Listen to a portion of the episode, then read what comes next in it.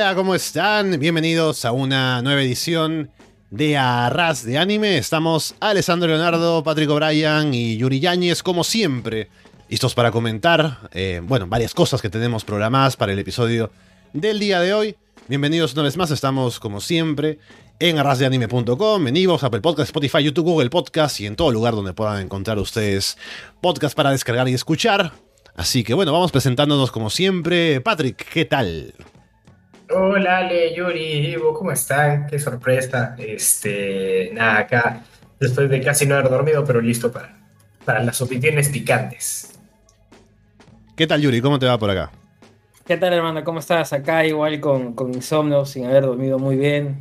Día complicado, preparándome para, para salir en alerta aeropuerto, pero todo... A la medianoche. Alerta aeropuerto, hermano. Tú no sabes cómo es eso. Tú no... Es, la marronesa en mi, ser. es lo que me imposibilita las opciones en este país.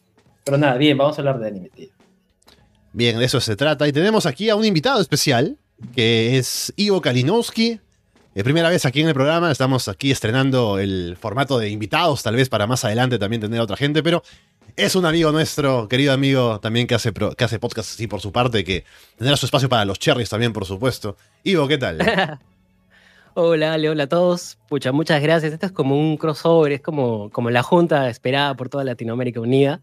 Este, nada, mi hermano, muchas gracias por la invitación. Esperemos hablar de diferentes temas.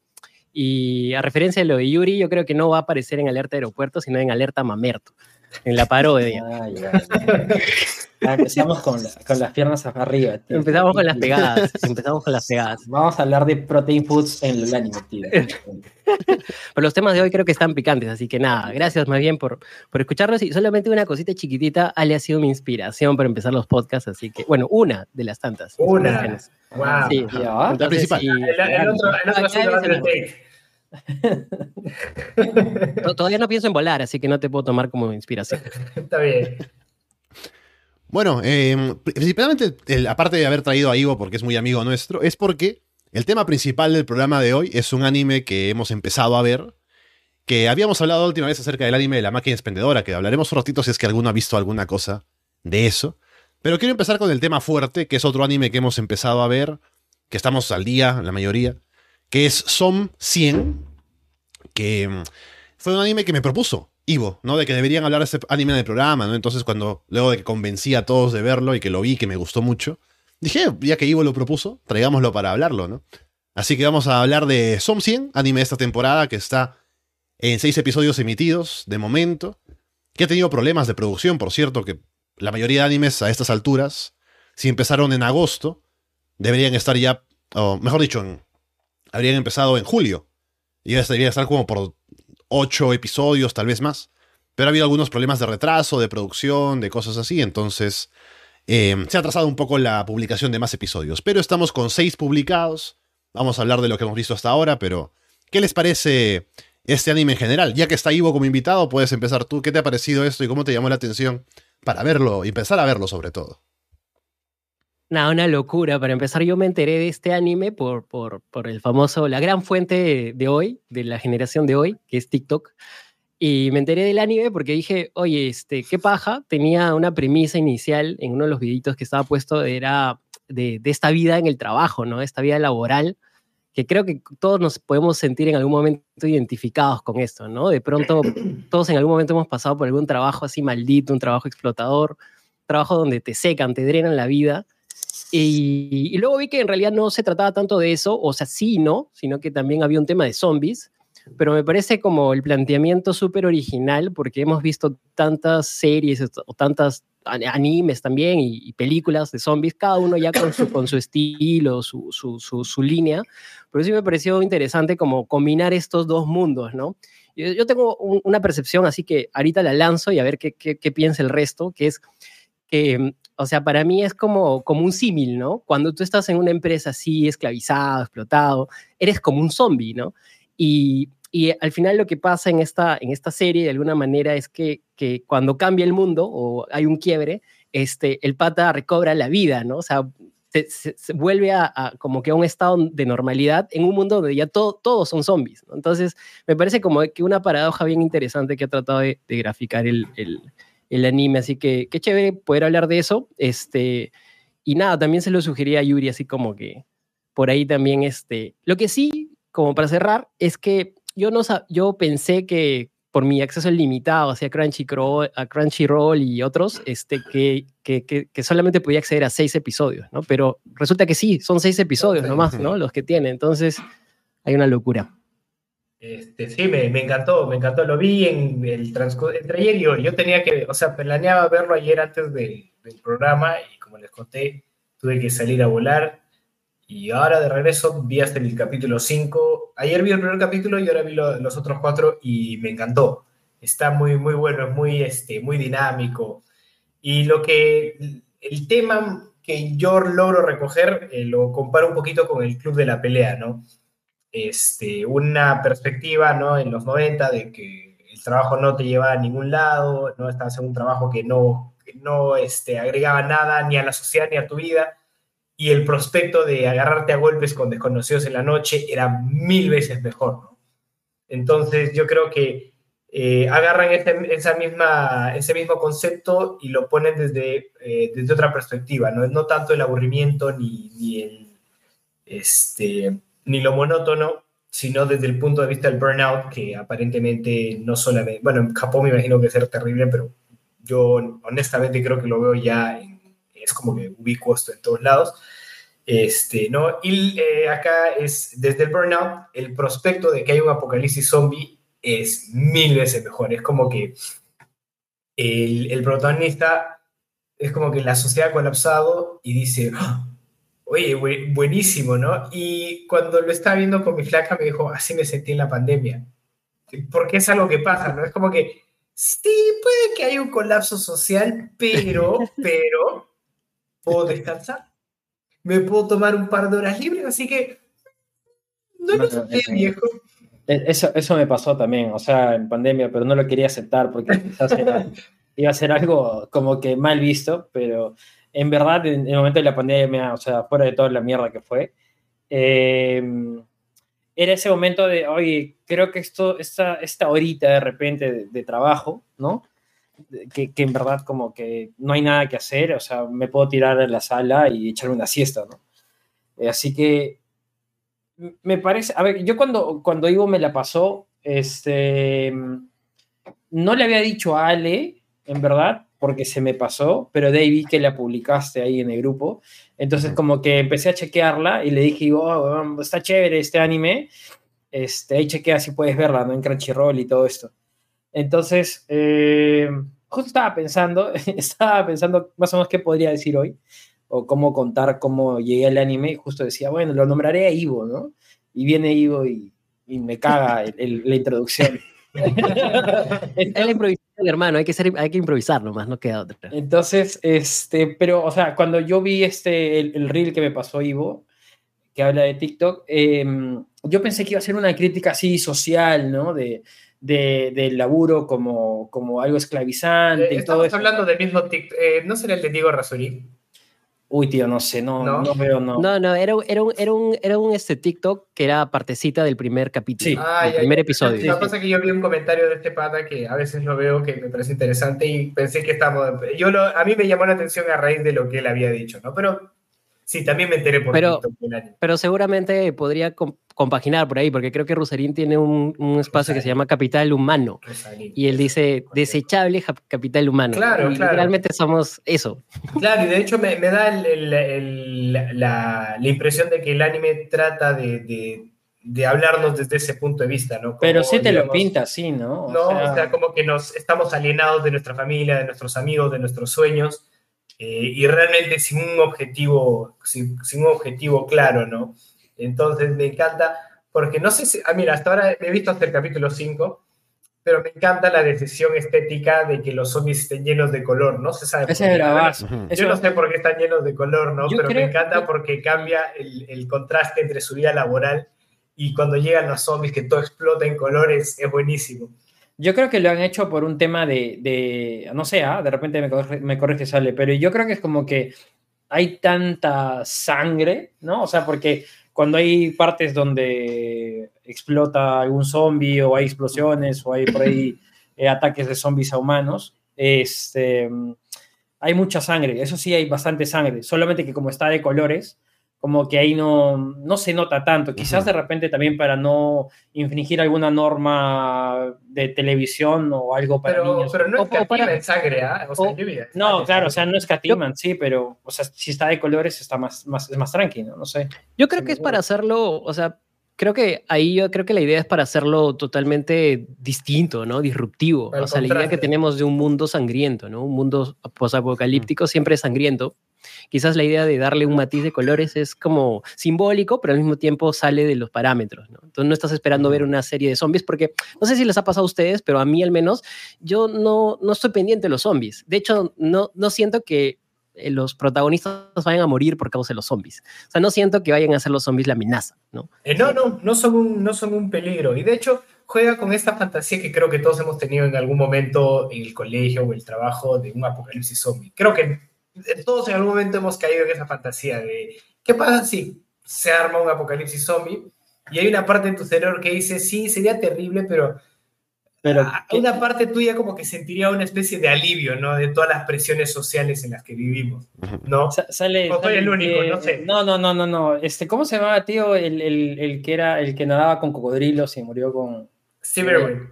Ya sa- sale. Cazador de cocodrilos. Claro, sale el cazador de cocodrilos en ti, ¿no? Sale, sale esa, esa- ese instinto de supervivencia. A mí también me ha pasado. También dije, ¿qué pasaría si habría? Yo, yo, yo alucinaba con, con eso, pero también alucinaba, como, como hablamos del colegio, yo estaba metidazo en el Counter-Strike, tío. Y alucinaba con que, ¿qué pasaría si entran terroristas y yo encuentro un arma? Me podría cagar a tiros con los terrucos, con todo lo que aprendí en el Counter. Así que, no, o sea, sí me ha pasado. ¿Por qué no? ¿no? Así que un chivolo de 13 años, ¿no? Puta, metiéndose tiros ahí con, una- con un arma que, me, que, me- que el retroceso me va a volar hasta... Creo que todos tenemos ese cazador, ¿no? De, de los, de los hombres primitivos todavía dentro. Entonces, por ahí, todavía- Mm. por ahí de pronto esas ideas no, no, están, no están locas, ¿no? O sea, pero Sí, para sí, sí. cerrar la idea, para cerrar la idea, este, pensé que iba a ser una, un- una crítica así bien densa, ¿no? De, de, de, de la, del mundo laboral y como es más que exacerbado en Japón porque hay mucha cosa ahí de, de, mm, de, de obediencia en todo caso al trabajo, ¿no? O sea, de verdad lo que pasa, esos, ese primer episodio, es algo que puede suceder naturalmente en cualquier empresa de Japón, que es por lo que cuentan, ¿no? Entonces, este, vi que el mundo se va a la mierda y al, y al personaje principal eh, le chupa un huevo y dice, soy libre, ya no voy a trabajar. Dije, no, qué buena mierda, me la han colado. Entonces, este... Justo, justo vi esa parte cuando me llamaban a decirme que me tocaba volar toda la noche. Fue así, te juro, fue poético. Fue como que estaba así viendo y de pronto veo, oh, la patria, sí, mira, toca, te toca ir a Santiago y de vuelta toda la noche. Y yo, ay, no lo puedo creer. Me sentí muy identificado en ese momento. Sí. Yo creo que lo de la sangre tiene como un doble fin, ¿no? Uno puede ser que el anime de pronto no tenga tanta, o, que no se tenga que someter a tanta censura, o que tenga más acceso de pronto a plataformas, a un público más amplio, porque no es tan sangriento. Pero también porque no quiere, el anime me parece, tener este tono serio con la amenaza de los zombies, de que se sienta como que fuera tan... como a tomar en cuenta por el lado serio, como digo, ¿no? Como que es más relajado, como que, bueno, ya están los zombies ahí, pero no, no nos vamos a centrar en ellos como la amenaza, como que de pronto se van a comer a los protagonistas, sino solo como que parte del juego, digamos, ¿no? Del, del mundo en el que estamos metidos. Ahora para dar este nuevo espacio a los protagonistas de hacer cosas diferentes a lo que hacían en su vida anterior, ¿no? Para un poco dar contexto a la gente que nos está escuchando ahora y que tenga interés en ver este anime, Som 100, eh, brevemente, es, se trata de un chico, el protagonista, que trabaja en una empresa explotadora, ¿no? Que empieza con todo entusiasmo según se ve su primer día, ¿no? Y luego se da cuenta de lo duro que es no irse a su casa, que, que tiene que quedarse toda la noche para avanzar con, con su trabajo, ¿no? Que justamente hace poco veía un video de cosas de la vida de oficinista en Japón, que por ejemplo son normas no escritas, pero normas sociales, que hay que llegar al trabajo como una hora antes de que empiece tu turno, para mostrar que eres responsable, ¿no? Preparar tus cosas para el trabajo. Y también quedarte después de la hora de que tienes que salir, para que no, no, no piense la gente que eres un vago, ¿no? Que, ah, quieres seguir trabajando, haciendo tus Las cosas, ¿no? pelotas, tío, no le doy Aunque una no hora tengas- a mi cama. Aunque no tengas nada que hacer, aunque no tengas nada dependiente de trabajo, tienes que quedarte, ¿no? Para que te vean ahí. Y eh, también obligatorio que para las reuniones estas de post-trabajo, de que se van a tomar algo, estar ahí. No puedes faltar, ¿no? Porque si no es como que, ah, no quiere estar, no se pone la camiseta, ¿no? Cosas así. La Entonces, clásica. Sí. Entonces es como ese ambiente elevado, ¿no? Eh, En, en todo sentido para el anime, de sentir la opresión, cómo lo maltratan los jefes, el no poder dormir bien y todo lo demás. Y que venga la amenaza de los zombies, que de pronto llega el apocalipsis. Y es como que su reacción no es la de la que uno esperaría, no como que ah, se acaba el mundo, qué sé yo, sino que se siente liberado porque no tiene que seguir trabajando, ¿no? Y eso me, parece muy interesante porque creo que no, no soy muy fan de, en general, historias de ficción con zombies, ¿no? No he visto Walking Dead y demás. Habré jugado el juego de Walking Dead, tal vez, el de Telltale, el primero, que es muy bueno. Pero no he visto muchas series, no me llama mucho la atención películas de zombies y este tipo de cosas. Pero me parece que en este caso, a diferencia de otros, otras historias con zombies, el- la vida de los protagonistas, o sea, a ver, creo que llega un punto en, la serie, en esta, en Som 100, en el que ya estamos metidos en el apocalipsis, hay que pensar en cómo sobrevivir, ¿no? Y qué hacer después. Pero me parece que la, la aparición de los zombies también hace que la serie se centre mucho en cómo era la vida de la gente antes del apocalipsis, ¿no? Porque está el protagonista que de pronto los zombies lo hacen pensar en cómo él era un zombie básicamente esclav- esclavizado en su trabajo y cómo ahora puede tener una perspectiva más amplia de lo que puede hacer, ¿no? Y su amigo, por ejemplo, que aparece después, también el hecho de que hoy era zombies, que ahora haya zombies, hace que él pueda pensar en que, ah, mi vida era así, como que yo era un poco... eh, Me engañaba a mí mismo, ¿no? Quería engañar a los demás, quería proyectar una imagen diferente. Y ahora que hay zombies, de pronto hay como toda una reestructuración de su escala de valores, ¿no? De lo que es importante y puede pensar en, en revalorar su vida de otra manera, ¿no? Es como que los zombies hacen que uno piense hacia el pasado y de esa manera se explore como que la personalidad y ya después uno puede Claro. pensar en la amenaza, ¿no? Pero me parece que eso es interesante de cómo los zombies son utilizados como una herramienta narrativa en este anime.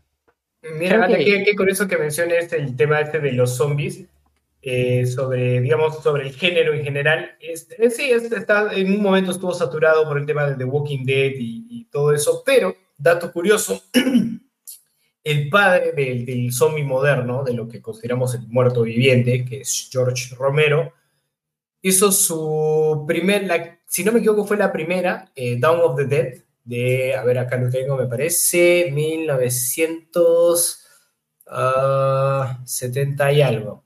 Va, no lo tengo, pero bueno. Cuando sale esta película, también los zombies fueron eh, usados como un vehículo para criticar, digamos, el capitalismo, en, es- en el caso de George Romero desde el punto de vista del, consumerismo, del consumismo, perdón. Mm. Este, ¿no? Y ahora, como guardando la tradición, eh, otro aspecto del capitalismo se está criticando, ¿no? En la cultura de, de trabajar hasta, hasta, hasta que se te caiga la piel, ¿no? Lo está usando este. Entonces me parece como que un- una, una especie de tradición, que están siguiendo la tradición, ¿no? De, de, de usar los zombies como un vehículo para criticar el sistema, la sociedad o qué sé yo. O sea, en Yo ese creo- caso, dale, Diego, dale, dale. No, no, no, sorry, sorry. O sea, yo creo que es una revalorización más bien de, de lo que en algún momento fue lo, lo de los zombies y lo que ya se había perdido con, digamos, series como The, The Walking Dead y todo, que era más como que explorar este, toda esta parte humana, ¿no? ¿Qué pasa en el apocalipsis, ¿no? O sea, eso que, que tú comentas, siento que, que quizás no, yo desde, mi, desde esta generación no lo vi, ¿no? O sea, nunca vi a la serie de los zombies desde ese punto de, vista, de vista de la crítica, sino que las últimas series se han puesto, se han enfocado mucho en, en la parte humana, ¿no? ¿Qué pasa con las relaciones humanas cuando llegamos a un apocalipsis zombie, ¿no? Y hay algo que quiero rescatar de lo que dijo Ale, que es que, y que creo que no lo hemos conversado hasta el momento, que es cómo estos personajes, a pesar de un escenario apocalíptico, se replantean eh, su vida, ¿no? Se replantean como nuevas formas de vivir. El pata, este, Kenshiro creo que se llamaba. eh, Akira, ah, ¿cuál? ¿Cuál de ellos? No, el el, amigo, amigo. el amigo. Ah, la eh, misma. Ah, sí, porque el protagonista Kensho. Akira y el otro era Kenshiro o algo así. Y, y él como que dice quiere ser comediante, ¿no? ¿A quién le vas a hacer comedia en un mundo donde ya casi no quedan humanos, ¿no? Incluso dice, voy a, voy a, voy a contratar clases, creo, dice en algún punto. ¿no? Sí, sí, sí, me, me, encanta, me encanta esta noción, ¿no? Es como que es súper ¿no? Exacto, y sí. algo que estamos perdiendo de vista es que hay una The Bucket List, ¿no? Porque de hecho la, la serie o el anime tiene por nombre como 100, eh, Some 100 Bucket List eh, algo así como 100... Eh, cosas que hacer antes de, de, 100 cosas que hacer antes de morir, ¿no? Uh -huh. O de entonces, en zombie. Exacto, entonces creo que es como que lo que vamos a ver, creo, en los próximos episodios va a ser como la construcción de esta lista, porque hasta donde sé, no está completa. ¿no? Hasta el, hasta el episodio 6 no está completa la lista, está en el 30 y pico, ¿no?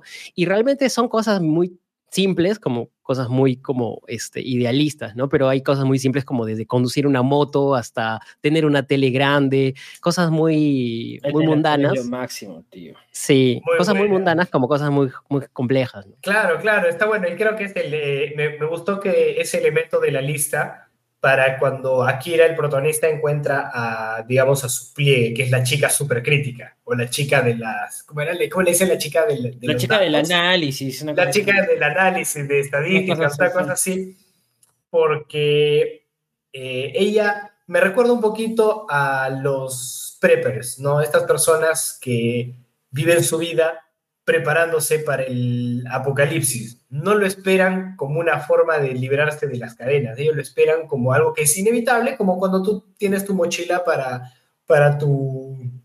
Tu mochila para, emergencia. en el caso tu mochila de emergencia, sismo o cualquier otro desastre, y a ellos han agarrado ese concepto y lo han elevado a, a, a mil, ¿no?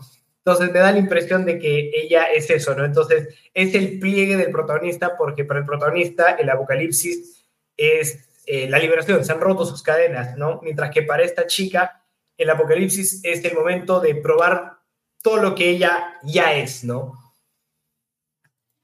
O sea, eso, eso, bueno, o sea, cuando aparece justamente esta chica, mmm, o sea, me parece como, o sea, obviamente es el antítesis de, de, lo que piensa Akira, pero más allá de eso creo que es como, o sea, va a entrar en conflicto, ¿no? Esta forma, esta, esta digamos, reprogramación o reestructuración de, de, de, prioridades, ¿no? En la vida, dado un evento, digamos, drástico, y cómo se afronta una misma situación, cómo se puede afrontar de, de dos formas, no demostrando que una es mejor que otra, ¿no? Porque creo que eventualmente, y creo que en el 6 un poco como que ya se ve algo así, este, solo que no te, no te quiero spoilear, pero como que ya se ve, o en, en, sí, en cierto momento, ya se deja ver que no necesariamente tomarse a la ligera, entre comillas, tomarse a la ligera, un hecho de fin del mundo y tomárselo súper bien, tiende a ser algo bueno, ¿no? Porque, claro, en algún punto el anime te muestra que, claro, Akira está súper fresh, este, solamente quiere estar, eh, tomar unas cervezas y pasarla bien, ¿no?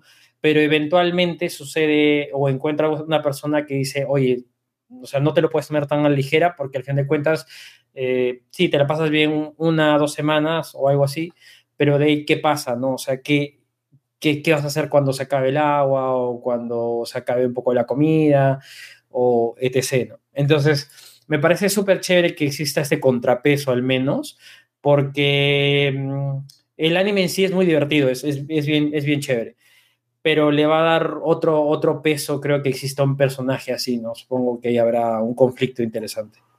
Claro, o sea, ¿qué pasa? Que, digamos, el, el hecho de sobrevivir en un apocalipsis zombie es lo primero que se te viene a la cabeza, ¿no? O sea, ¿qué tengo que hacer para salir vivo? Entonces yo creo que usan la reacción de Akira para dar a entender en qué lugar mental tan choto estaba de que las cosas que lo primero que se te viene a la cabeza, ¿no? Estás un día, ¿no? Comiendo una salchipapa en tu cabeza. ¿Qué pasa si este, hay un apocalipsis zombie? No, lo primero que se te viene a la cabeza no es dónde conseguir chela ni, drogas, ¿no? Lo primero que es, ok, agua, refugio, armas, ¿no? Porque estás en un espacio mental por ahí mejor que el de Akira, ¿no? Pero Akira está un espacio mental tan, tan, tan choto que cuando pasa este suceso es como que lo primero que se le viene a la, mente es, ¿sabes hermano? Déjame relajarme una semanita una, una semanita, te juro que me relajo y después ya me comienzo a tomar la, las cosas en serio. ¿no? Me, me, da la impresión que eso fue el, como que el objetivo de hacerlo tan caricaturesco a Akira. ¿no? Pero mira que lo que dices es algo muy interesante porque, por ejemplo, conozco casos en, en, mi trabajo, en otros trabajos, de gente que ha estado colapsando a nivel, digamos, emocional y de estrés, que, que, la salida no ha sido como plantearse un espacio para resolver el problema o abordar estratégicamente cómo resolverlo, sino es como irse de viaje, ¿no? Irse de viaje de vacaciones, ¿no? Cuando todo se estaba quemando, de pronto en el trabajo o de pronto en algún, en algún, en algún campo, ¿no? De la chamba, eh, se fueron, lo abandonaron. Entonces, creo que no, no parece algo extraño de, de, de algo que de pronto, no sé, de pronto estoy yendo muy meta, pero, este, me parece que es una manera también, este, o es un, como es un, es una aproximación a alguna, algún tipo, algunos tipos de reacciones de algunas personas frente a, a situaciones caóticas, ¿no? O, o situaciones complejas. Uh -huh. que... Sí, eh, porque claro, hay formas de tomar esto como una oportunidad de, de pronto, eh, como es el caso de Akira, ¿no? De eh, usarlo para divertirse, no relajarse luego de, un, de cómo era su trabajo. Para otra gente es otro tipo de reacción la que tienen, ¿no? Como puede ser la de, no sé, ordenarse, eh, prepararse. Para otros es una oportunidad para sacar provecho frente a otras personas, ¿no? Como pasa el episodio 6, que tampoco quiero spoilear para Patrick. Así que es una forma interesante de ver de, de diferentes puntos cómo se afronta el apocalipsis, qué cosa pasa, eh, qué significa para diferente gente. Así que me parece que es un anime que consigue bastante con la premisa que tiene.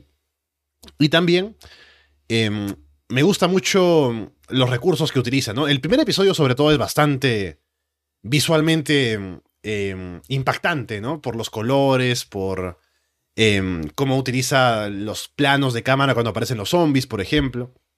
Así que ha sido bastante ambicioso.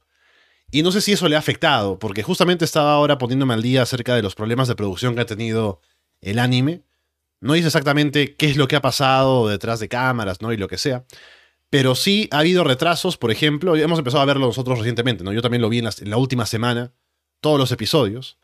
Pero, por ejemplo, hubo un retraso de un día eh, para el cuarto episodio. Luego para los quinto, el quinto y el sexto se retrasó una semana cada uno. Estamos ahora ya con los seis eh, puestos en, en Crunchyroll, pero han anunciado que también se van a retrasar los episodios 8 y 9. O sea, va a pasar una semana para que salga el 8 y el 9 se saldrá la siguiente, me imagino. Pero también habrá problemas para los episodios del 10 al 12, entonces... A ver qué pasa, ¿no? Por ejemplo, algo que pasó con el anime de la temporada pasada, que fue eh, Nier Automata, que eh, también muy bueno, pero que igual se retrasó, fue que como terminó la temporada, eh, la temporada de animes me refiero, eh, no la temporada de la serie, sino que llegamos, por ejemplo, en este caso llegaríamos a octubre, ¿no? Y ya tocaría nuevas series que empiecen a salir. Si todavía falta eh, emitir de pronto los episodios del 10 al 12, ¿no? Tal vez ya no haya espacio en televisión, porque Crunchyroll es una plataforma internacional, pero si tiene un espacio en televisión este anime en Japón y se emite, a lo mejor ese espacio va a necesitarse para una serie de las nuevas que van a salir. Entonces van a tener que retrasar el estreno de los últimos episodios hasta que haya un espacio más tarde, ¿no? Por ejemplo, con Nier lo que pasó fue que sacaron todo hasta el episodio 8 y como había retrasos para sacar los demás, no salieron por buen tiempo, como un mes, y luego salieron los cuatro de golpe en Crunchyroll, ¿no? Así que no sé si pasará algo similar con esta serie, pero eh, sería una lástima, ¿no? Que nos tengan esperando para el final. Eh, como bueno, como dicen, el, el, arte imita la realidad. Parece que el hacer animes es uno de, esas, de esos trabajos que te, te, te puede terminar eh, quebrando, ¿no? Y la industria sí. es increíblemente competitiva y si no estás eh, como está Akira así en los tres primeros años de su trabajo, ¿no? Jateando en el trabajo, sin bañarse días de días, no puedes sacar un, un anime, ¿no? Entonces, eh, la, eh, hago una pregunta que la hago desde un sitio de ignorancia, que es, yo como televidente no me voy a molestar si, si se demora una semana más, ¿no? ¿Por qué, digamos, ese afán de, de, de sacarlo tan así, ¿no? Eh, yo sé que hay que, que, que, cumplir ciertas metas, pero nadie se va a morir si no sale el, el capítulo, ¿no? Ah, sí, sí, Shingeki se retrasó al final, como no sé cuántas prórrogas ha tenido, tío, ya. O sea, no, no tiene sentido, ¿no? Pero sí sería irónico que el dibujante ahí, ¿no? Del anime esté, esté dibujando lo mismo que sentía Akira en el primer episodio, ¿no? Todo hasta la. Es que te aseguro que lo está, te aseguro oh, así que el tipo que está dibujando a Akira está así, no ve a su, a su esposa y a sus hijos hace cinco meses, ¿no? Y, y está ahí con chile, así con todo cerrado, te lo aseguro, te lo aseguro. Está esperando el apocalipsis. Sí, claro, sí, está diciendo, uy, qué ¿cómo no pasa esta huevada? Buenísimo, al menos, el, al menos alguien se escapa de esta huevada. Sí, de hecho, gracioso es que en uno de los comentarios de TikTok, este, y no solo en uno, en varios, decían, así, así están los que trabajan en esa compañía que está haciendo el anime. Mm. y, y, es verdad, ¿no? Entonces de pronto podemos deducir que es un anime hecho con, con bastante pasión, de las entrañas. A ver, yo creo que ya por otro lado, este, el, o sea, me gusta la, me, gusta la posición que tiene el personaje, la, chica esta, la analista de riesgos, o, no sé cómo decirlo. Este, no sé, no sé, no soy muy fan de, del, amigo, te seré sincero, porque tiene buenos gags, pero no soy muy fan. Mm. Este, y yo creo que, o sea, el, episodio 6 es, es, o sea, le da, le da un twist bien chévere ahí. O sea, no sé, tío, y no, no quiero spoiler, pero está, es, es, le da un buen twist. Entonces, no sé si es que hayan dado como que eh, idea de, de cuándo, cuándo, o sea, si es que van a ser dos temporadas o si en una temporada se acaba y ya está o, o algo así. Bueno, de momento no han dicho nada. Solo se sabe que son 12 episodios que tendrían que ser los de esta temporada. Si es que va a salir, si es que va a ser temporada o va a ser el anime completo. Debería continuar, uno pensaría, ¿no? Porque mm. parece como que la historia recién estuviera empezando. Si son 100 ítems de la lista, vamos en treinta y tantos al episodio 6, entonces no parece como que fuera a llegar a un final solo con dos episodios, ¿no? Y así que ojalá que se pueda continuar y ojalá que pueda mantener un estándar de calidad que no mate a sus animadores también, ¿no? Pero que sea bueno. Algo que preocupa con esta serie, de, bueno, al menos con el género de zombies en particular, es que eh, como un elemento de horror y en historias autoconclusivas funciona muy bien, ¿no? Por ejemplo, The Last of Us, este, qué sé yo, el eh, Resident Evil, que son un elemento de, de, horror y son antagonistas, funcionan bien, ¿no? Pero cuando los usas como elemento para explorar la humanidad o la sociedad o qué sé yo, eh, creo que te quedas en puntos de, conversación, que creo que es algo que le ha pasado, por ejemplo, a The Walking Dead. Eh, sí, o sea, nos quedó claro que el, verdadero monstruo era el ser humano, no, no, los, no los zombies. Está bien, me quedó claro la primera temporada, ¿no? Y hasta la cuarta lo, lo disfruté, pero después era... ¿Cómo? O sea, eso fue ya mucha ambición, pues. No, yo, creo, que no debió terminar ahí, ¿no? la claro, y por eso, si, si hubiera sido ahí, eh, funciona, ¿no? Pero eh, si, lo alargas, eh, alargas demasiado estas historias, es como que tu punto ya quedó, está clarísimo. Entonces, si le sigues dando vueltas, como que ya, mano, ya está bien. Es como cuando tus viejos te putean y te, te repetían cinco veces las cosas, como ya, ya está bien, ya. Te juro, te juro que ya lo entendí, ¿no? o sea, es el peligro, creo yo, con, con las series en particular de zombies, de ese, de ese tipo de cosas, que se puede volver como muy, muy preachy, muy como, ah, te das cuenta, ¿no? Entonces, este, yo creo que, digamos, una buena estrategia, no sé si habrá más, más, más historia, es eh, poner el mensaje allá afuera, darle una buena conclusión y dejarlo ahí, ¿no? Yo creo que cuando haces algo así como repetir, o sea, cuando, digamos, el, el, el, el director o, o la narrativa de la, de la, historia, de la del anime, te da así el mismo mensaje siempre, eh, en algún punto se pierde el, mensaje que te quiere dar, porque yo al menos sentí, y eso intenté ver The Walking Dead, vi la primera o la, hasta la segunda temporada que salen de la, de la granja y todo eso, pero ya ya en algún punto mm, dejaba de ser esta crítica de que ya, o sea, el humano es una mierda y empecé a verlo ya como si fuera como la Rosa de Guadalupe, tío, porque era que el tipo se metió con el hijo, perdón, con la, con la, con la, con la esposa de su, amigo. Una novela, ya no una serie. Y que el chivolo y que puta, que se empezaba a matar, ¿no? O sea, ya era medio novelesco, entonces, uff, o sea, ya, ya, ya le perdí el gusto, ¿no? O sea,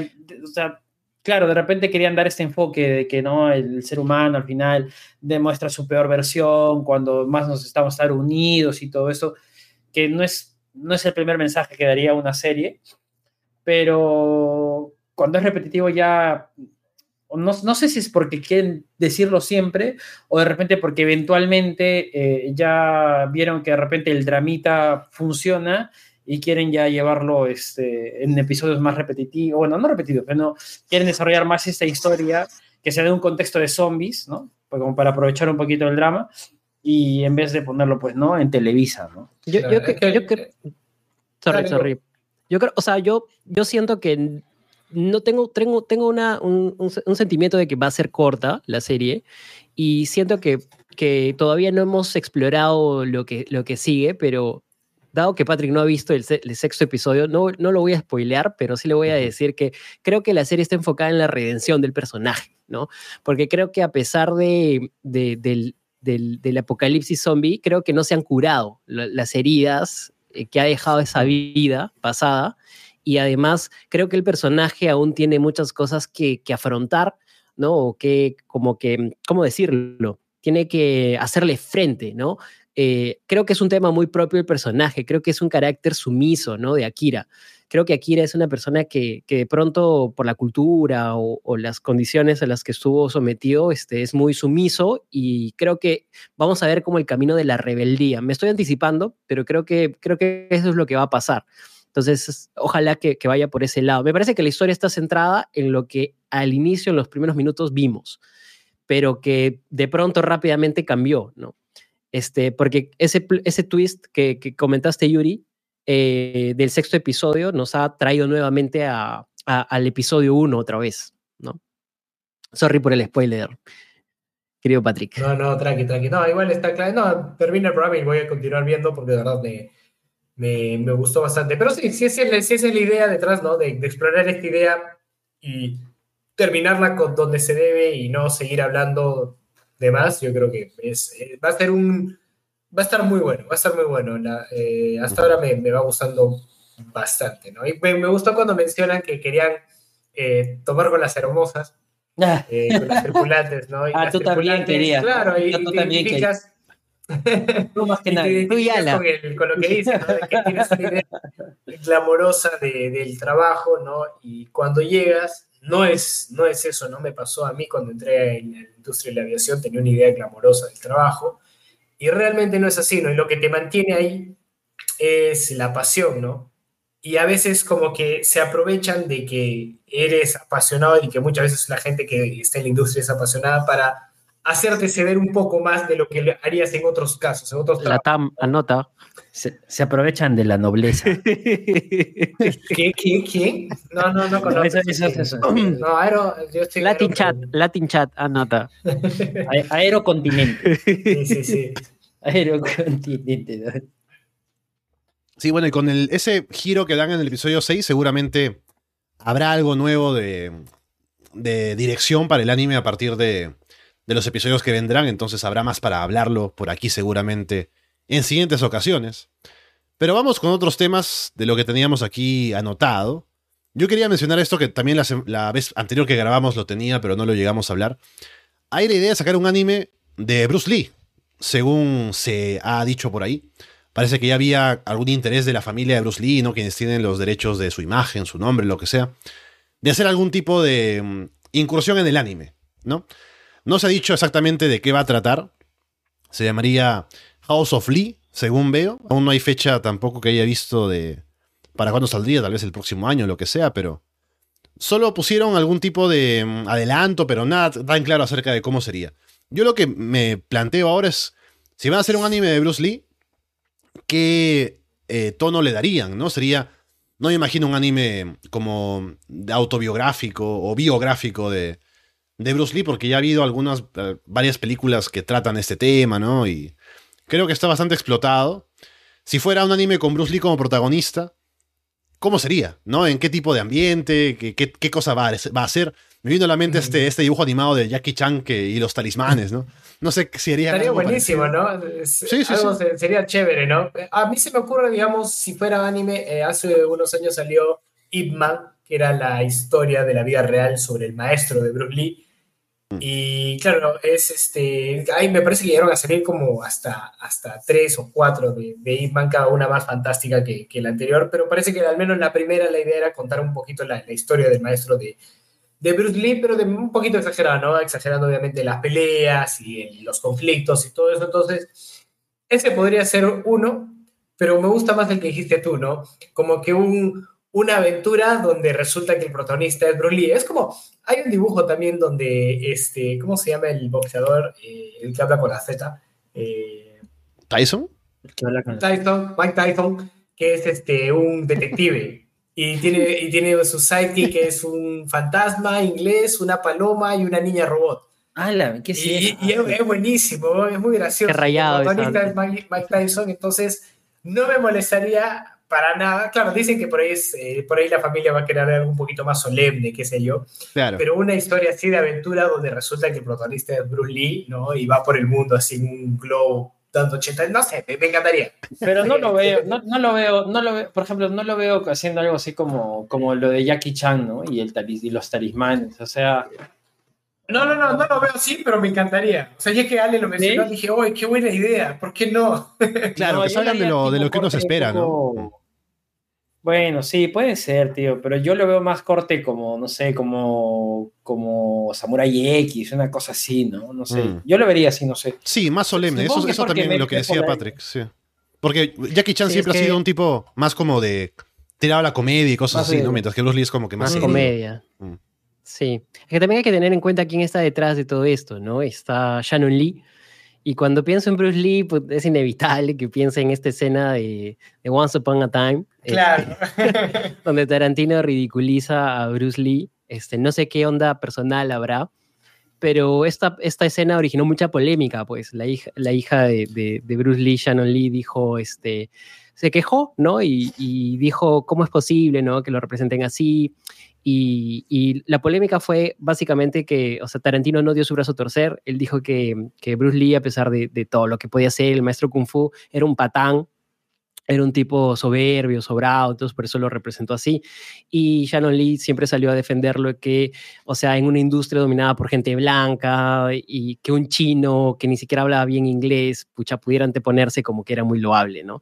Entonces yo pienso que Shannon Lee está en esta cruzada por, por, por no sé, por colocar la imagen de su padre bien, o sea, por, por generar como la mejor imagen de, de, su padre. No sé si la necesite tanto, porque creo que muchos lo, lo, lo, lo tienen ahí bien. Claro, es verdad, no, no, es que, no es que haya una imagen eh, necesariamente como de patán de Bruce Lee, no, es como que es, es, es icónico, ya no, es no tiene que hacer nada y ya es icónico el, el tipo, sí. ¿no? Pero sí, por ahí se quedó como con esa cosa de que Tarantino tuviera su versión de él y es Exactamente. súper aceptable y dijo, ah, no, está huevón, ¿no? O sea, si van a hacer algo sobre mi viejo, tiene que ser así, puta.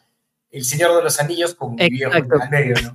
Y, y, teniendo en cuenta eso, como que de hecho, pues si está Shannon Lee detrás, de hecho lo más probable es que, que, sea algo así medio épico, incluso hasta medio místico, ¿no? Por lo que parece. Me estuvo, me estuvo. Sí, y me hizo acordar un poquito, a, eh, estuvieron hablando de Bucky la vez pasada, mm. este, y hay uno de, de, de, no sé qué, cuál de los, de los números o de los volúmenes de Bucky, este, donde aparece Mohamed Ali. ¿No? Y aparece este, como que con esta onda así de misticismo, ¿no? De, de las, de las saltadas, ¿no? Que te acuerdas que Mohamed Ali ba medio que bailaba, ¿no? La, la mariposa. Sí, entonces por ahí de, de pronto lo representan eh, como, como una figura así como con los animales, ¿no? O sea, con la parte mística que tiene el Kung Fu y también icónica, ¿no? Sí, también lo veo por ahí. También veo que harán algo así como para elevar la figura de Bruce Lee, ¿no? Que sea un tipo prácticamente místico, ¿no? Sí lo veo. Así que veremos cuando haya más noticias para hablar más de lo que vayan a sacar. Yo les pasé un video de un, uh, de un videojuego, o bueno, un tráiler o un adelanto, ¿no?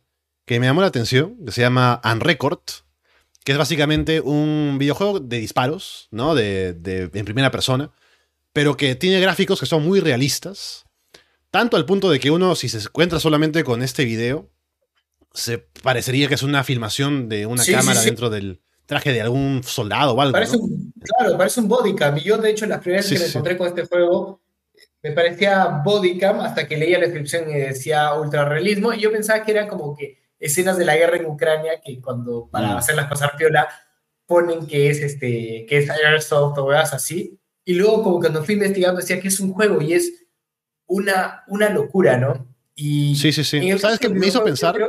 Lo que quería solamente para, para dar entrada al tema es que me hizo pensar en qué tan cómodo sería para mí jugar un juego así, ¿no? Eh, que sea de pronto tan realista o que se sienta como que de verdad alguien tiene una pistola y está disparando a gente, ¿no? Eh, y eso me hizo también pensar en cómo era el concepto de, de, pronto nuestros viejos, ¿no? Que veían, no sé, estás jugando tu Mortal Kombat en tu casa, ¿no? Y dice, ¿qué, es, qué violento es eso, ¿no? Eh, te va a matar el cerebro, ¿no? ¿Será tanto así como ahora que yo, será que estoy viejo también, digo, ¿no será que eso le va a afectar a la gente que va a jugar y va de pronto tener un, un tipo de relación con el juego que es muy cercana a la realidad y que eso puede ser también peligroso? No creo, porque siempre está el, este debate de si los videojuegos impulsan a la violencia, ¿no? Pero. Como Yuri y el eh, Counter-Strike.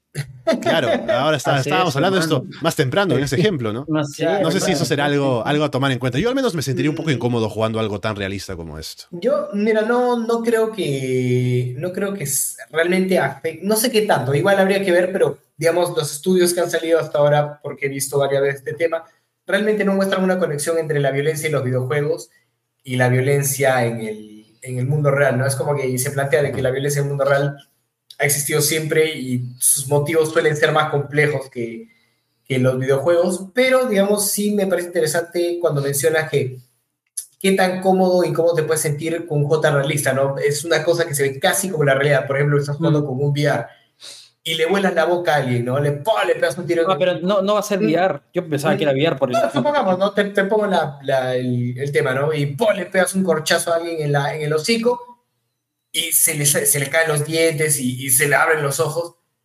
Eh, yo creo que hay un punto en el realismo que es que. O sea, está bueno, está, me gusta el realismo, ¿no? Y me gusta que, que si estoy en un shooter salga la sangre, pero creo que hay un punto que dices, no, ya sé que esto es, esto es... Pero en ese ejemplo no sería así como que, o sea, entiendo que estas, estos estudios que dicen que los videojuegos no tienen correlación con, con los actos violentos, y yo también he leído por ahí que una de las explicaciones de esto es que de alguna forma eh, son como una válvula de escape, es decir, tú puedes depositar toda esa, violencia en un espacio y ya no externalizarla, ¿no? ¿No creerías que estos, estos, este tipo de simulación, bueno, juegos, este, no te ayuden como a canalizar de pronto? sí, sí, o sea, sí, definitivamente, digamos, no, no, digo, no digo que el realismo te lleve, digamos, a, a borrar la línea entre la realidad, sino que digo que yo personalmente no sé si disfrutaría ya ese nivel de realismo, ¿no? Claro, es que a, eso voy, ¿no? O sea, que mi experiencia como usuario se vería afectada por ese nivel de, de realismo y, y, ya no lo disfruto, ¿no? Porque, por ejemplo, uno de los juegos más violentos que he jugado y que lo he disfrutado enormemente ha sido el Doom, Doom y Doom Eternal. Ese juego es violento, es, es violento como el tequila te pone borracho, porque para esto es, ¿no? Y lo disfruté enormemente, ¿no? Pero es, violencia contra, contra demonios, entonces por ahí no, no sientes nada, sabes que, ¿no? En, cambio, no sé qué tan cómodo, qué tan buena sería mi experiencia como, como ser humano, eh, como usuario, eh, en un ambiente de, de, una situación de combate que se siente demasiado real, no por mí, ¿no? Sino por lo que pueda haber y hacerle a, otra, a otros, ¿no? No sé si lo disfrutaría. Y otra, otra persona así, por ahí dice, uy, qué, qué bacán, ¿no? se le salieron así, tiró la granada y se le salieron los ojos, no sé, qué sé yo, ¿no? Pero de mi parte, no sé, tendría que jugar. Que depende, tío. Yo creo que puede ser algo así como que, a ver, eh, el videojuego como Stress Reliever, no sé cómo decirlo en español, este, o sea, sí, o sea, a mí, por ejemplo, me pasa ¿no? O sea, yo cuando estoy estresado me meto a jugar algo y descargo ahí, ¿no? Ahí hay gente que lo hace con otras cosas, ¿no? Este, pero ah, no sé, o sea, personalmente no sé cuán cómodo me sentiría ver con algo, o sea, el juego es bastante realista, pero está medio pixeleado el tema de las muertes, no sé si sea así en el videojuego o lo han censurado para que esté en YouTube. Este, supongo que habrá la opción de censurar ciertas cosas, este, pero creo que en el momento de si es que ya lo pongo, digamos, sin censura y yo juego y le meto un disparo ahí y veo algo muy realista y de repente el juego es tan detallista de que si le cae la bala acá es distinto a que si le caiga acá o, acá o en otros lados, ya ves una reacción de sangre distinta. Mm, Entonces puede pasar que también dices, uff, o sea, acá paro, dejo de jugar esto y ya fue, ¿no? O sea... Ahora, mira, ahora, ahora que has mencionado eso, acabo de recordar que hace años jugué un juego que es Sniper Elite y que le puedes disparar en los huevos y se ve el, el, los rayos X cómo le disparas en los huevos. Así que retiro todo lo que he dicho. Completamente disfrutable.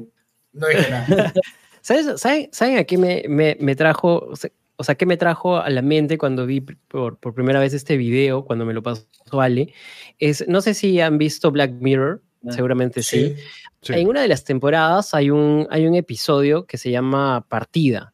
Eh, bueno, esa es la traducción al, español, que es un patín, o sea, la, la, la, la, historia de, esta, de este episodio es de un patín que está de viaje por el mundo, tipo mochilero, y se le acaba la plata, y de hecho acude como estos trabajos así por una aplicación, y uno de los trabajos era probar una, como que una, mm, un, un, demo, un prototipo, ¿no? En una empresa de videojuegos, entonces justo está en, Inglaterra, va pues a estos lugares alejados, así, donde está la, empresa, la corporación, y, y, el tema era inyectarle como un chip o algo así en la mente para que este, se configure como que una suerte de visión de, ¿no? Que alteraba la realidad, pero que él pe pensaba que era pues realmente hiper, e, era realista, ¿no? Pero en realidad no había nada.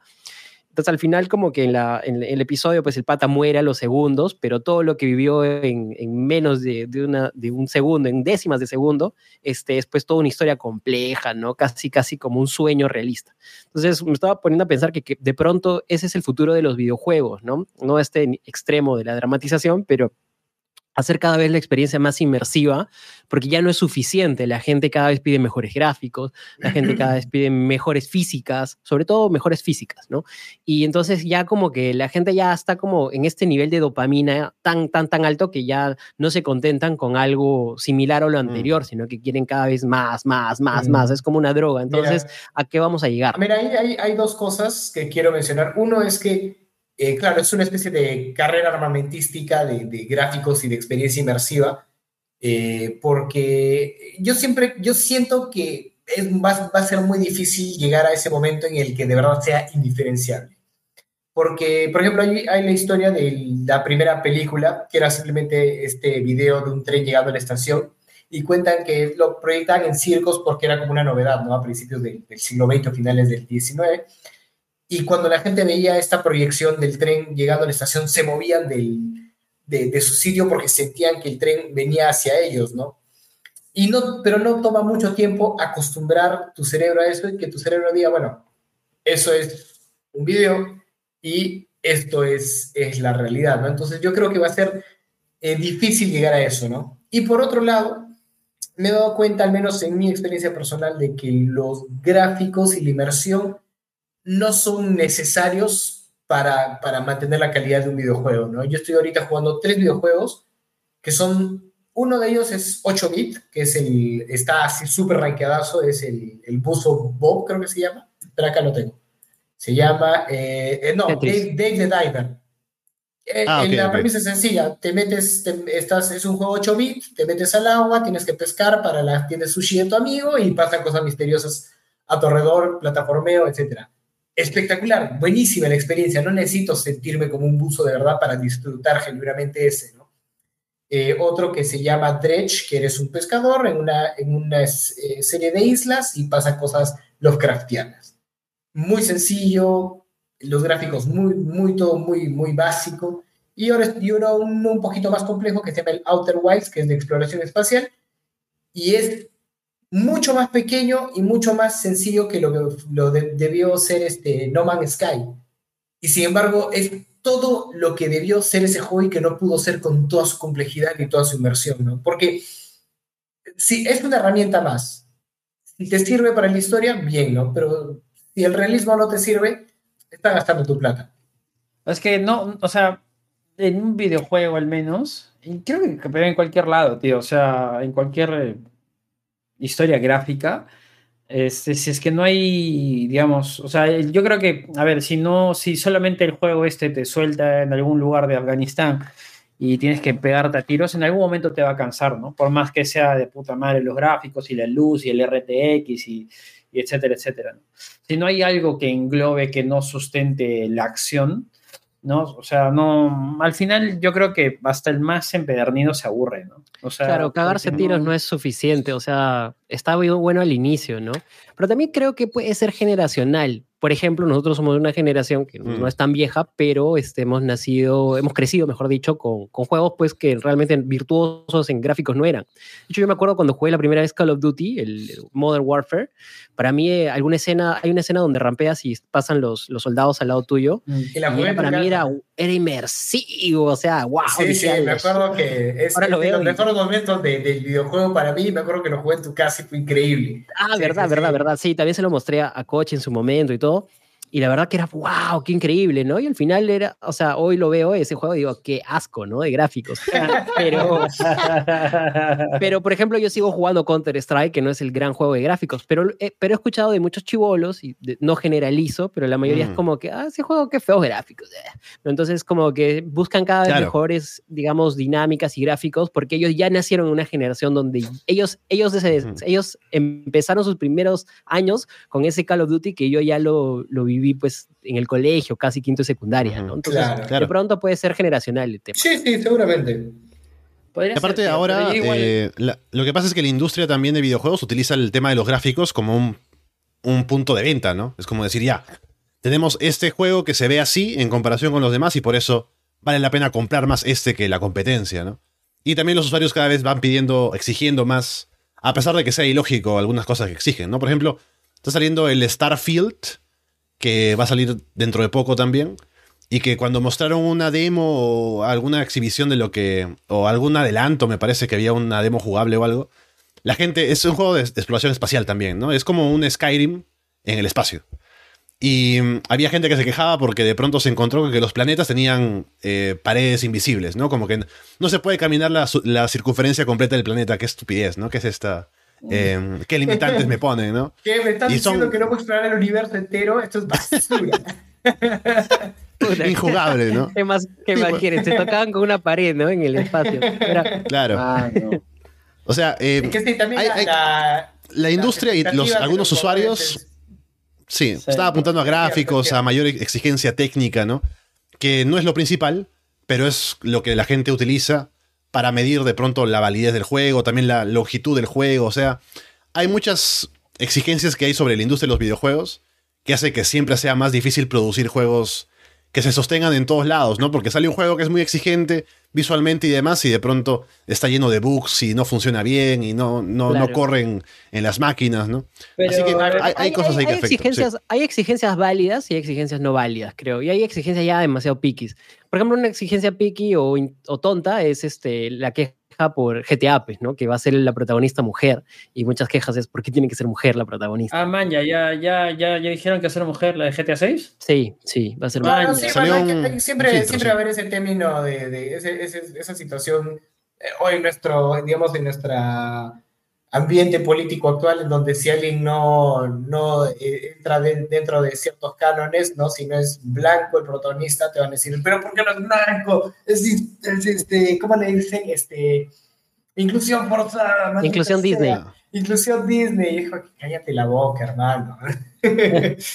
Pero, o sea, no sé, tío, yo al menos, o sea, sí, yo creo que hay como que más exigencia en el videojuego, o en la industria del videojuego al menos, pero yo también te diría que la industria del videojuego ya es muy difícil que te haga un juego como, el- como que los que dicen que son triple A, doble A, que son como esos juegos top, top, top.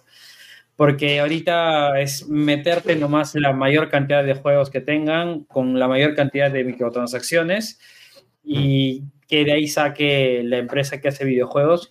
Y no sé, uno cada 6, 7 años te saque un juego bueno, ¿no? Un Skyrim o este, el Elden Ring, ese que, que, que, que está rankeadazo, ¿no? Ajá. Entonces, como que es un poco también, un poco también, o sea, Que sí, eso que dices es verdad, ¿no? Los AAA se han vuelto como lo- el McDonald's de los videojuegos. Entonces, si quieres buscar algo bueno, eh, tienes que ir un poquito a los estudios más un independientes. poco más de verdad, indie todo de verdad sí. me he encontrado joyitas escondidas, ¿no? Claro, no vas a encontrar obras maestras como lo fue, no sé, pues el Red Dead, el Red Dead Redemption 2 o el Witcher, qué sé yo, porque no tienen el presupuesto para hacer eso, pero los conceptos son tan, tan, tan buenos que no, o sea, valen la pena con todas sus limitaciones, ¿no? Entonces, como ver un muy buen, una muy buena película independiente, ¿no?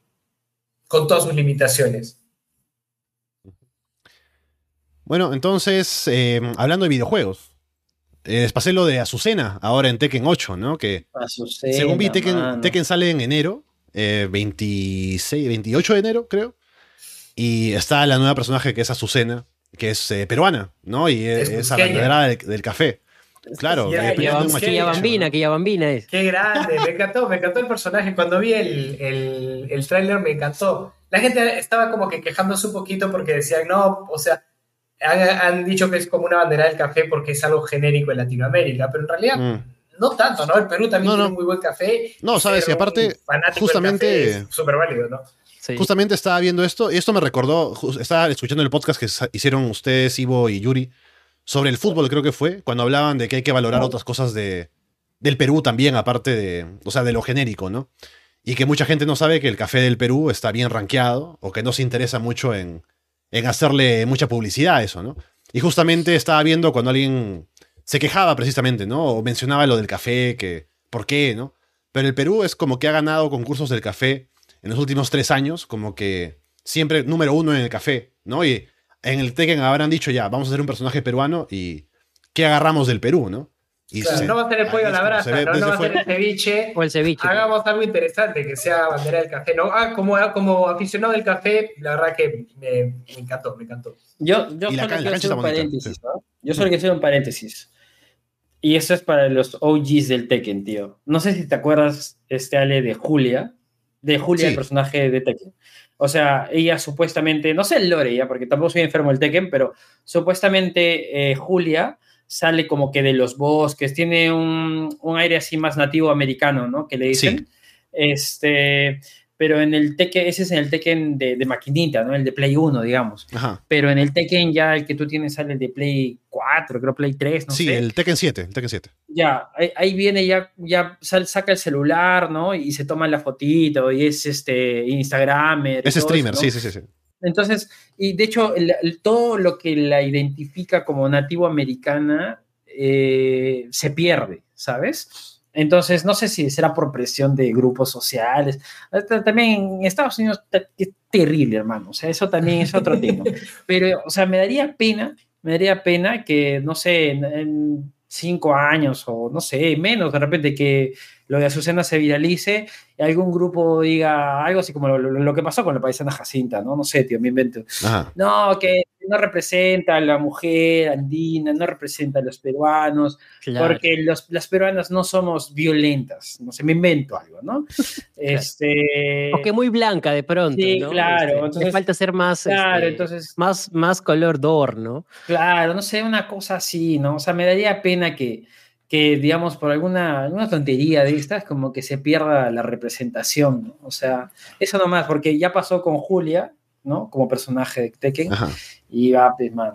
Pero el, el personaje, al menos como yo lo veo, es, este, claro, no, no es que las cusqueñas se No, vean no. como Azucena, ¿no? no es que midan un metro ochenta y estén Claro. durísimas hasta, hasta, el- hasta los músculos así del, del tracto digestivo, ¿no? Claramente es, es un personaje de videojuegos, pero me gusta, digamos, los puntos distintivos que le han dado y uno de ellos es la voz, que es de una actriz peruana. Entonces, eso ya es un punto este, interesante, porque no sé si les ha pasado que, que se dan cuenta que muchas veces tratan de representar aspectos del Perú o cosas del Perú y te ponen cosas genéricas de Latinoamérica, ¿no? Entonces, por ejemplo, Este, en el yo, sé cuál, yo, sé, yo cuál, papi, yo Ah. sé cuál.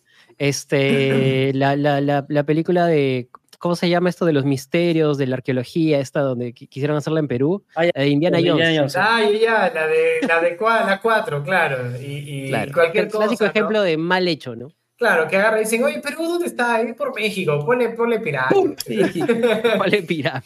claro, ponle. No, entonces, este. eh, en, en lugar de esto, estamos obteniendo un personaje que es amante del café, ¿no? Que, digamos, es algo representativo del Perú, no tan mainstream. Ahora se está volviendo un poco más mainstream, pero, digamos, no es tan mainstream como el ceviche, a la brasa, etcétera, etcétera, ¿no? Este, tiene una voz, una actriz de voz peruana, ¿no? No es blanca. Eh, entonces, todos, todos esos pequeños atributos, yo creo que, al menos para la, la persona, para el peruano eh, racional promedio, va a ser como que Sí, Gracias, sí. Lucena, no me encanta. Claro, yo creo que tienes que sentirte orgulloso en vez de estar criticando, ¿no? Porque, o sea, quizás no es como tú quisieras o tú lo has visualizado, pero creo que es un buen intento de aproximarse a algo que, que nos represente bien, ¿no? Este, Claro. Y de pronto más adelante pueda mejorarse, pero también comparto la opinión de Yuri, que ojalá con el tiempo no, no existan como, como estos este, reclamos que hagan que el personaje cambie mucho, ¿no? Al menos, por ejemplo, algo de Eddie, que, que baila capoeira, eso es algo que no ha perdido, ¿no? Te imaginen a Eddie perdiendo todo, Ah, perdiendo bueno, la pero- capoeira y ahora solamente bailando este pero reggaetón. ahora hay, hay- hay un gag bien chévere, tío. es de como, como Shea Bahía, ¿no? Está bailando este, danza la manivela. Está Kenshi, está frío. Ahora, hay, hay un gag bien chévere porque hay un personaje que es este, inglés, bueno, una chica que es inglesa, ¿no? Y ahí se Francesa. hacen la mecha del café con... ¿Es francesa? Sí, Ah, el bueno, café no contra sé, el té. que era Sí, en sí. inglés. Ajá, el café contra el té, me parece de puta madre esa weá, tío, me parece locazo. Hay, hay un TikTok que volvió Buenazo. viral de una buena que le hace la voz a Azucena, como si de verdad fuera peruana, hablando con jerga peruana, y está muy bueno también. ¿Cómo que no está probado el ceviche? Que no sé qué cosa, concha de madre. Está, está muy bueno, está muy bueno. Creo que sí se los pasé. Qué buena. O sea, sí, a mí me, me, me gustó el, el personaje, ¿no? Sí, sí. Está bonita la que- cancha, sobre todo, de Machu Picchu. También, Eh, también, o sea. Cuando rompen el piso caen en un, como los tesoros de los incas también al final. Claro, claro, representación. ese tipo de misticismo no, no me molesta, ¿no? sé, entiendo que es misticismo, no es que, no es que la gente literalmente crea que hay oro debajo de la tierra, ¿no? Sino que es parte del misticismo del juego y de la dinámica. La gente tiene ¿no? que entender que es un videojuego, o sea, hay cosas que gen- o sea, no se van a representar pues, este, a Claro. nivel histórico ni a nivel de este, pues, Claro. fidedigno, O sea, ojo, entiendo, entiendo que puede haber este, estereotipos que están mal, ¿no? Entiendo que y, y los pueden poner y la gente está en todo su derecho a reclamar, ¿no? Pero en este caso, digamos, yo creo que el, el personaje ha, ha llegado a varios checks que no veo por qué, por qué estaría mal. A mí me gustó. Oh, mano, pero yo aprendí historia con Age of Empires, mano. Historia de- Eso, espero que esté bien, ¿no? Si no, Por eso dices ahora. por eso digo ahora, mande, digo, Oh, no, no. de grado, así, no sé. Bolololo, ¿no? Eso se, así se, así se reza. Lolo, lolo. Claro. Oye, Lolo, a- a- yo creo que eh, voy a hacer un comentario de pronto medio, medio, medio tonto, medio funable, Ajá. pero Uy, no, creo no, que, no. que a, buena, a buena hora que creo que hayan sido japoneses los que hayan tratado de representar algo más de nosotros que si hubiesen sido los americanos, ¿ah? Porque, mm, Mm. Claro, que los japoneses Sí. están ahí metidos, pe, mano. o sea, hay una visión de, de, o sea, de interculturalidad mucho mayor que, que, la de, que la que tienen los gringos, ¿no? Claro, a eso, que sí. a eso me refería, ¿no? De, digamos, agarrar y decir, ya, pongan un genérico del sur de México, ¿no? Y, y, eso, y eso es el Perú, ¿no? Se han esforzado. ¿Qué? Para, eh, valga verdad, en Transformers no he visto, no le he visto lo que es Transformers, pero me parece que también el, ¿cómo se Debe llama? ser japonés, Se han, se han esforzado, se han esforzado el un ayudante. poquito más. se han esforzado un poquito más por, por respetar, Ah. digamos, ese, que- esa interculturalidad que dice. Ahí, el japonés está haciendo horas extra, pe, mano, para, para Claro, sustentar eso. claro. Ah, pe, mano. Ahí, ahí sí no te quejas, ¿no? Ahí no te quejas. de- La- el asesor de Transformers era japonés, Ah, claro, sí, no hay ahí otra. sí- ahí sí no se queja, pe, mano. Ya, último tema antes de que lo deje el avión a Yuri. Eh, hemos hablado acerca de. Se va a la medianoche, hermano. Hoy tengo que hacer varias cosas antes de irme. Ya. Pues sí. Hemos hablado de, los videojuegos como posible mala influencia, ¿no? Si uno considera el realismo, de pronto la idea de que puede influenciar en, la violencia, en eh, transmitir al mundo real, ¿no? Lo cual en la mayoría de casos con los estudios se ve que no es cierto. Pero ha habido un caso también con el anime, que hace poco, según veía la noticia, ¿no? DJ Soda, que no sé quién será, eh, tal vez ustedes la conocen, es un artista coreano, ¿no? Pero dice que estuvo en. Una artista, una mujer. Estuvo en Japón, en el festival de Osaka, a inicios de mes, de agosto, y parece que en uno de los acercamientos con los fans la manosearon, ¿no? Le tocaron los senos. Y de pronto ha habido algunas quejas en internet por este tema, porque ella misma publicó, ¿no? Como que en 10 años de carrera, la primera vez que le pasaba esto. Y entre los, las respuestas que han dado por ahí de, de- en redes, que hay todo tipo de opiniones, como ustedes saben, había por ahí algo que decían como que, ah, es que tanto anime ya los, los trastornó el cerebro, ¿no? Como que están, son más propensos a, no sé, a temas de, de a violencia sexual, no sé, o son más mañosos, por decirlo de alguna manera. Eh, ¿Habrá algún tipo de correlación entre consumir anime, consumir hentai, consumir eh, Mira, cosas mira, eróticas con Bueno, la sí. acción. No sé, yo creo, mira, yo creo que cosas siempre se pueden resolver con con conciencia, ¿no? O sea, digamos, en, en- como encontraron la, la correlación, que, que no había relación entre la violencia y los videojuegos, Ajá. encontrar, y digamos, en este caso es muy circunstancial, ¿no? Ha sido en Japón, podría haber sido que en Perú y acá hay mañosos y acoso y violación, Sí. en otros sitios, y más que en otros sitios. Podría haber sido en, en, en más- en varios sitios, ¿no? Resulta que un mañoso desubicado agarró, fue y la tocó, ¿no? Entonces realmente es como que un, un tiro medio al aire decir que por ahí es el anime en particular lo que ha sido, ¿no? Eh, por ahí yo sé que Japón tiene un tema un poco fuerte con, con el machismo y el sexismo, ¿no? Y podrías Mm. echarle el, el- el- el pato un poquito más a ese, a ese problema ya cultural que tienen antes que al anime, ¿no? Puede que el anime haya contribuido, no lo sabemos, pero yo, yo, me, yo apostaría un poquito más a, a esas cosas, ¿no? Pero ojo, ahí en ese tema que planteas, sí es cierto que, que Japón tiene como, como una larga data, ¿no? En esta cultura más, más, más paternalista, ¿no? Más, más este, digamos, masculina quizás y todo, pero hay algunos cambios sociales que están ocurriendo en, en Japón, ¿no? Hay, hay un tema de, de rescatar más el tema de, de la igualdad de género, ¿no? La, la modestia, entonces por ahí, de pronto quizás entiendo que este tema no es, un- es una sin razón, ¿no? El anime no tiene nada que ver o no influye, pero podría ser una amenaza para la industria del anime, ¿no? De que de repente autoridades en Japón este, tengan alguna, alguna acción, ¿no? Sobre y Ujú. veten algunos temas, ¿no? Ah, eso eso sí, podría sí, ser eso, eso sí es cierto, ¿no? Como ha pasado, digamos, en la industria de la música, en los cómics, ¿no? Que pasa algún, algún evento del mundo real y dicen, ah, puta, la culpa la tiene Cannibal Corpse, vamos a quemar sus, sus discos, ¿no? Y es como Ah. que, ¿por qué, puta? Porque el viernes, un, el viernes anterior a la matanza, luego está escuchando Cannibal Corpse, ¿no? Y es como que, Es que ha pasado ¿no? Y un ahí la gente veces. tiende a unir esos eslabones que no, no están necesariamente unidos, ¿no? O no de manera tan, tan sencilla. Pero sí, que- tiene razón de que podría ser como un Es peligro. que a veces se busca señalar lo que es lo más fácil, ¿no? Como que hay que buscar un culpable, ya es el anime, ¿no? O es la música, o es los videojuegos, en lugar de querer buscar el tema de fondo o hacer un cambio que sea más difícil de hacer, como la educación, si se quiere, ¿no? Claro. Claro, o sea, es, es- es algo que yo me acuerdo que lo, lo- lo conté con Ivo y acaba spoilers del próximo episodio que vamos a ver con Ivo. este, o sea, alguna vez yo le dije a Ivo, ¿no? O sea, ¿sabes? O sea, hay cosas como que, no sé, queremos eh, solucionar un problema A y en vez de atacarlo con una solución, digamos, a largo plazo, sostenible y todo esto, tratamos de prohibir o cortar cosas que pueden ser como que muy beneficiosas para otras personas si es que no se prohibieran, ¿no? O, crear leyes que im- impiden cosas, ¿no? O sea, atacamos el problema no a la raíz, sino con, con cosas que se crean alrededor que podrían solucionarse en todo caso con educación o otras cosas, ¿no?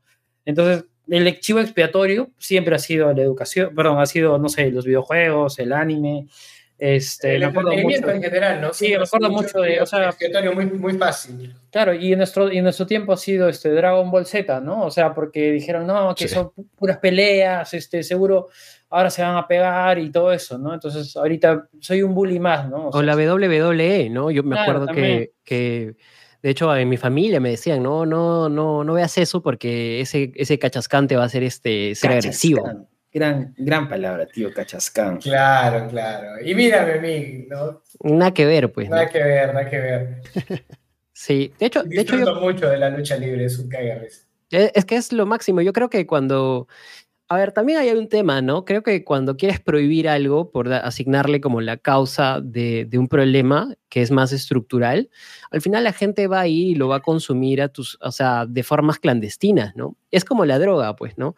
Este, si, si, si- por lo mismo que está, de hecho, muy, muy vetado, es que se consume de esa manera, clandestino, ¿no? Y creo que eso es más riesgoso al final, ¿no? Entonces, tal vez imaginemos un supuesto que desaparezcan los animes o se censuren los animes, va a haber como todo un mercado negro donde se, se exponga, claro, de animes, de animes que Claro, sean un poco claro. más, más subidos de tono, ¿no? Claro, más claro, más calentones, más eróticos. Claro, no le conviene a la industria. Hay, hay algo que sí es cierto que me olvidé mencionar, que es el hecho de que sí Japón tiene un problema con los animes en donde por ahí se explota un poquito a las menores de edad, ¿no? Como que se sexualiza y se Sí. explota a las menores de edad. Y yo creo que sí está bien que, digamos, eso se, se combata o se trate de, eliminar, porque no está bueno y puede normalizar una situación, este, situaciones de pedofilia y todo eso, ¿no? Pero, digamos, esos son casos muy específicos y bastante obvios, ¿no? Es como que creo que nadie es cuerdo de decir, no, no, no, déjame mi, mi anime en el que la colegiala se acuesta con el rico de ricachón de 50 años, no sé. ¿No? Entonces, este, yo creo que más allá de eso, los problemas de este tipo suelen ser más estructurales.